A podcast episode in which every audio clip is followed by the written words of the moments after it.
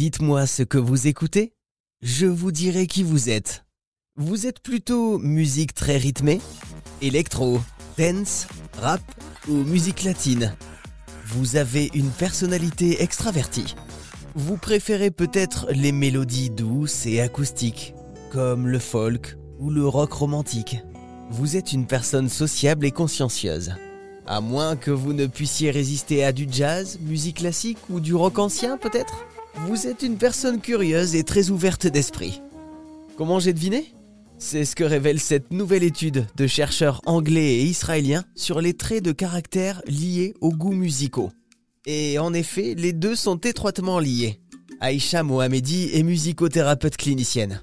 Alors Aïcha, est-ce que vous avez entendu parler de ce docteur à Jérusalem, le docteur Greenberg, euh, qui fait des ateliers de médiation. En fait, il organise entre les Palestiniens et les Israéliens pour essayer de renouer le dialogue grâce à de la musique. J'en ai, j'en ai entendu parler effectivement et je trouve l'initiative et le travail de ce monsieur assez formidable. Si on pouvait euh, l'appliquer dans dans différents dans différents conflits.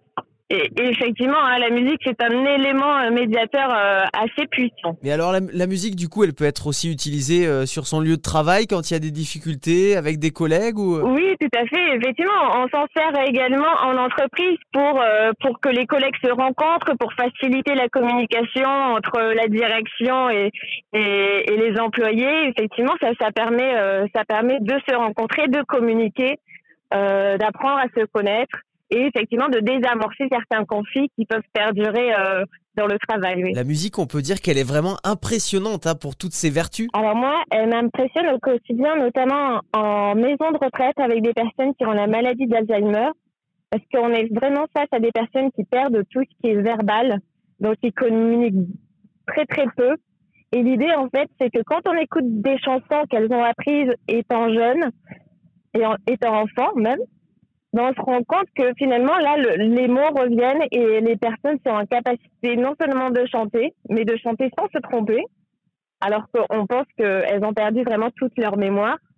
Et finalement, on se rend compte que la mémoire musicale, c'est vraiment celle qui perdure le plus longtemps.